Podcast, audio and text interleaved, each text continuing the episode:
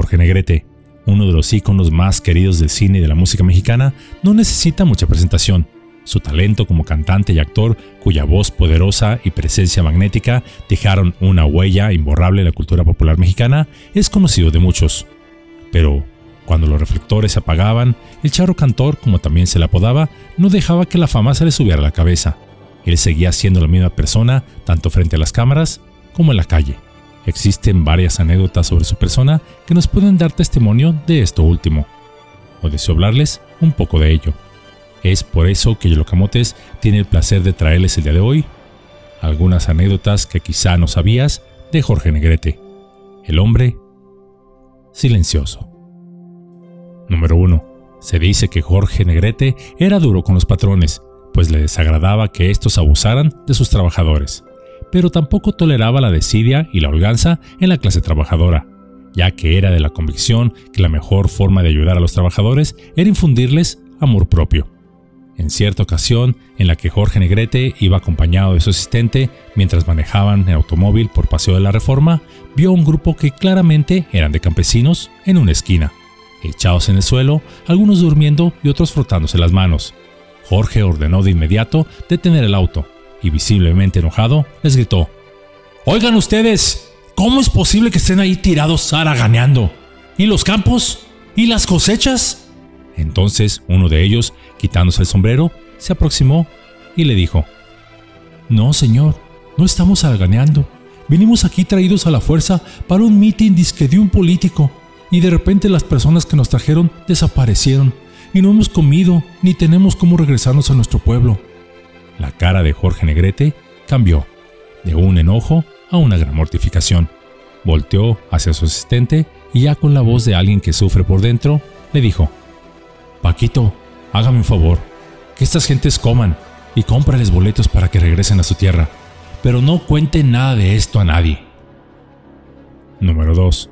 Una de sus primeras películas del ídolo de México fue la titulada Así se quiere en Jalisco, filmada en el año de 1942. Asimismo, esta sería la primera película a color filmada en nuestro país. No obstante, no es posible verla a color, ya que no existen copias en este formato, ya que éstas se quemaron durante el incendio provocado, perdón, del incendio accidental a la Cineteca Nacional.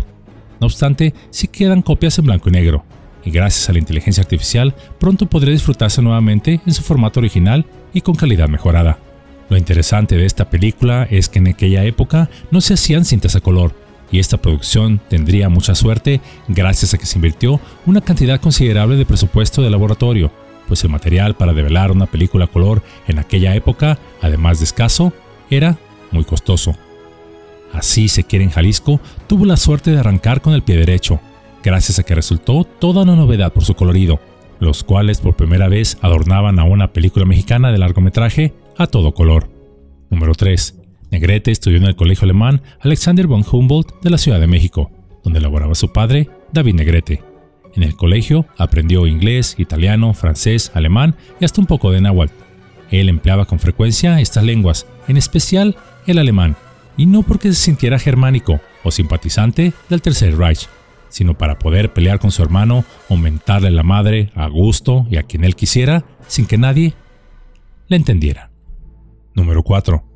Una mañana en la que se dirigía a los estudios, Negrete pasó por un callejón de una colonia de clase humilde donde algunas personas, bajo un frío intenso, esperaban que se les surtiera leche de un dispensario a cargo del gobierno.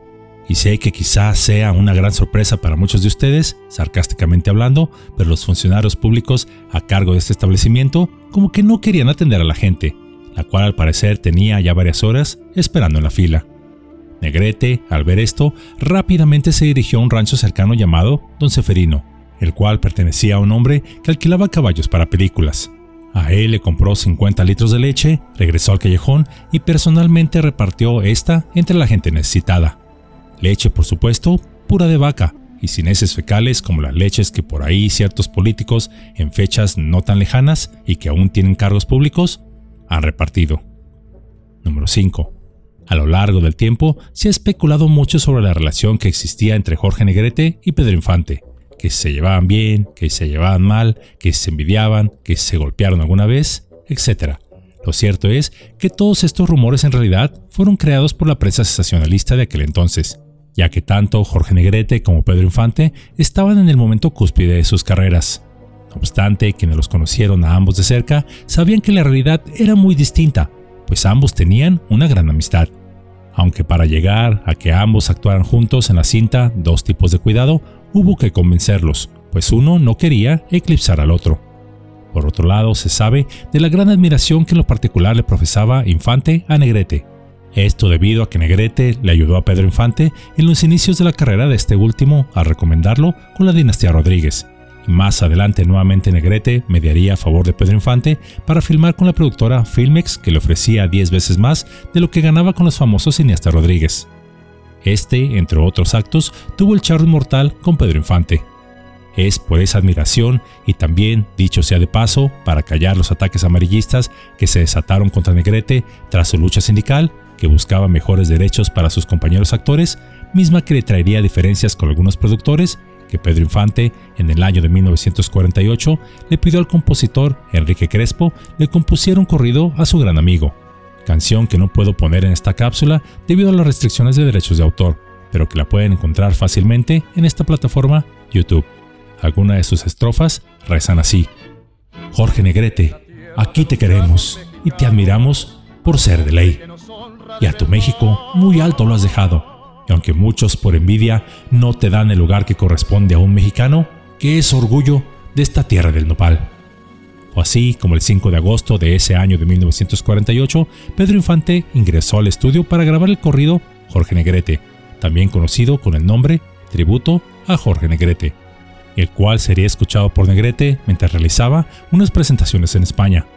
El corrido le llegaría tanto al alma de Negrete que éste no pudo más que llorar de emoción al escuchar esta canción. De hecho, la amistad entre ambos era tan grande que Pedro Infante en los cumpleaños de Jorge llegaba siempre en su avioneta cargado de pescado fresco de Mazatlán para comerse un pescado frito con Negrete. Y he de mencionar que aunque Pedro Infante tenía fama de ser de buen comer, Negrete literalmente no cantaba malas rancheras pues en uno de sus cumpleaños, una vez Infante llegó con una caja con aproximadamente 500 tamales de todos colores y sabores. Y quién sabe cómo le habrán hecho, pero entre ambos en cuestión de un par de días, los tamales ya habían desaparecido, observándose que al mismo tiempo los ombligos de ambos cantantes parecían como si estuvieran embarazados.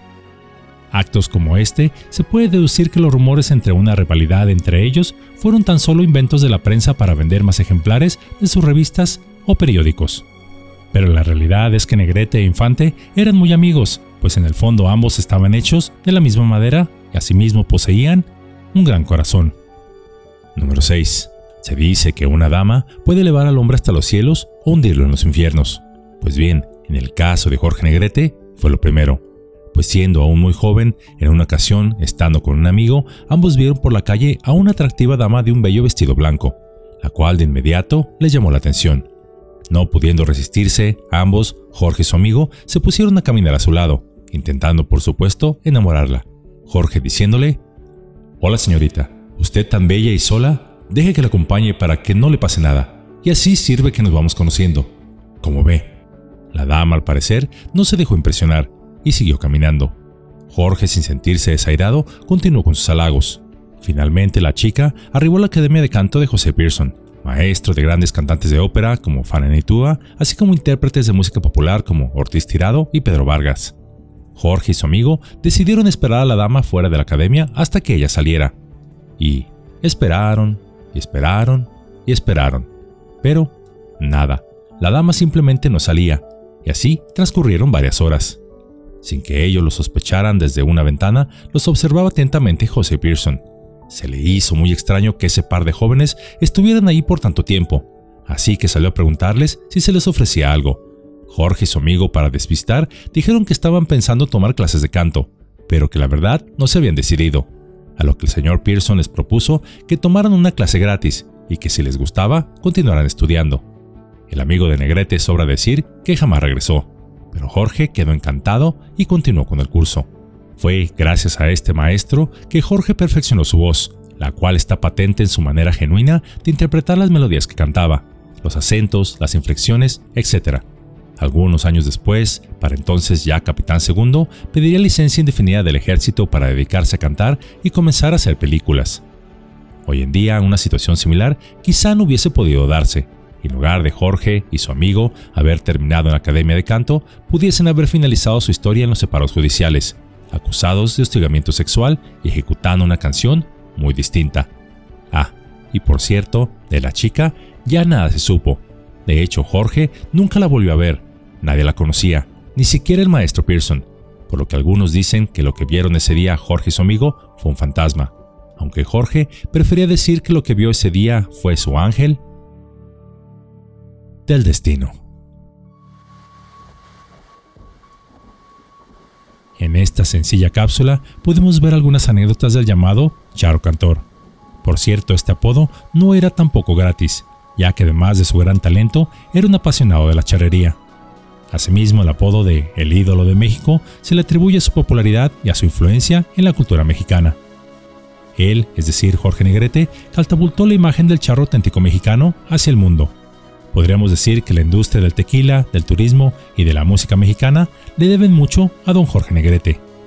Pero Jorge, más allá de su fama, su altruismo, carisma y voz, fue un hombre idealista, el cual, a costa de su carrera y su propia salud, encabezó un movimiento sin precedentes para lograr derechos laborales para sus compañeros actores. En ocasiones, cuando vemos a las grandes estrellas de las películas del cine de oro, creemos que sus actores vivían en la opulencia. Aunque algunos sí ganaban bien, los demás, es decir, los actores secundarios, los extras, los maquillistas, utilería, iluminación, etc., es decir, todos los que están detrás de una gran producción, no tenían las mismas garantías como es un servicio médico, un día de descanso, un tope de horario, etc. Solo el sueldo diario y él. Gracias por su participación. Negrete lograría esos beneficios para los trabajadores del cine. Esto a costa de su carrera, pues se hizo de muchos enemigos en la industria cinematográfica. Negrete no fue un fantoche que posaba solamente para las cámaras. Él fue la misma persona, con o sin ellas. Un ser humano auténticamente generoso hacia los más necesitados. De su propia bolsa, por ejemplo, financiaba campañas para la alfabetización de niños que no tenían la posibilidad de asistir a la escuela. Además, un gran porcentaje de lo que ganaba, aún en contra de los consejos de su contador, se iba a ayudar a la gente de escasos recursos o que tuviese problemas. Todo esto sin que nadie lo supiera ni hacerse publicidad ante la prensa. Negrete fue un hombre del cual podemos tomar ejemplo, pues poseía altos valores éticos, así como una fuerte personalidad, pero al mismo tiempo fue empático con sus semejantes, poniéndose siempre en sus zapatos y tratándolos como le hubiera gustado a él ser tratado. Un hombre sencillo, sin alardes, así era Jorge Negrete, puro corazón. Y quien hizo el bien, se mirará a quién, pues se dice que el bien se hace en silencio, y todo lo demás en realidad es tan solo teatro.